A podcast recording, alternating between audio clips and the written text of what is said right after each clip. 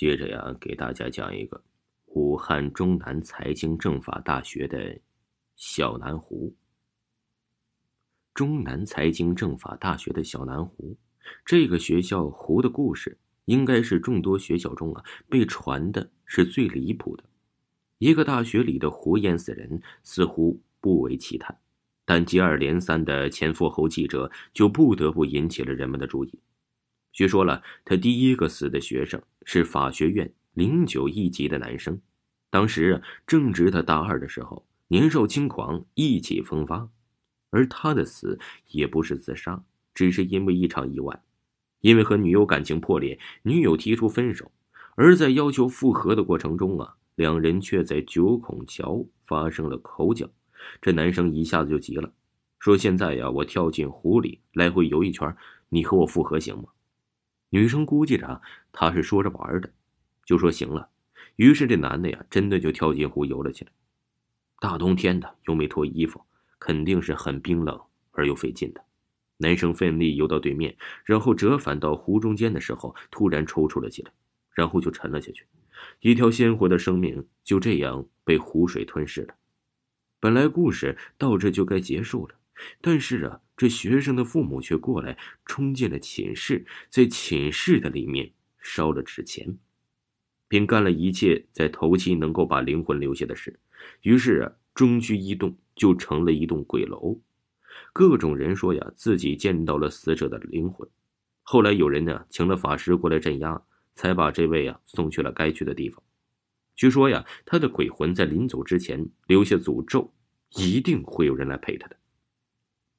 于是啊，按照他所诅咒的，便有了前赴后继的第二位和第三位。第二位死在小南湖的男生，是在零六年的时候，也是因为感情问题啊，被女友分手的那天，情绪低迷，大半夜的就在学校里面悲伤的徜徉。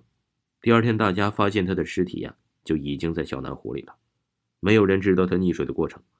于是啊，有人怀疑第一个死去人鬼魂的把他推进了水中。接着，就在二零零八年六月，经济学院的一位临近毕业却因挂科过多无法毕业的男生，在饮酒之后纵身跳入了湖中，成为了第三个葬身小南湖的怨灵。据说呀，他当时是欣然前往，纵身一跃，好像有什么东西在召唤他一样。从此之后，学校颁布了一条让人啼笑皆非的新规定：小南湖自杀者罚款。然而啊，中南财经政法大学的故事，可不仅仅只有一条湖。事情啊，是发生在九几年的时候，也是在这所大学。那时候啊，中南财经政法大学的南湖校区还叫中南政法学院，处于洪山区一个很偏僻的地方。基本上啊，除了学生、教职员工和居住在当地的居民之外，也没有别的人会想到到这里来玩的，更别说呀，有什么西院呐、南院之类的。可是啊，五三八的终点站还是这个叫做茶山流的地方。一个周六的晚上，大概是九点半的样子，最后一班五三八终于开到了中南财经政法大学的北山茶山流。车上坐着的一车学生啊，都纷纷的下车。这么偏僻的地方，双休日在外面狂欢一下解闷儿啊，是难免的。司机打了个哈欠，准备收工。这时啊，他通过后视镜发现了还有一个穿着红马甲的男子在最后一排坐着没走，不会睡着了吧？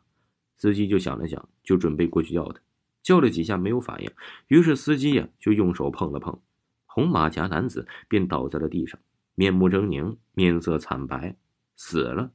司机惊慌失措，赶紧跑到车站点，找来了值晚班的工作人员。到了警察局，工作人员呢打开了车间监控器的录像。从录像内容显示，当时红马甲的男子上车是被两个黑衣男子带上车的。上车司机呀，以为红马甲男子可能是喝醉了，也就没太在意。因为当时啊，的确是迎面扑来了一阵浓烈的酒味儿。当工作人员再仔细看录像带时，却发现那两个黑衣男子完全没有脸，或者说他们的脸，哎，就是黑洞。就像来自地狱的使者，然后啊，突然公安局就断电了。等到第二天再看那个录像的时候，什么也看不到，而医院的验尸报告也没查出男子的具体死因。所以被推断为受惊吓过度而死。听众朋友，如果呀您听完这个音，您感觉我播的还是挺好，还是不错，那就希望您帮我点一个关注，帮我点一个订阅，谢谢您的支持，感谢。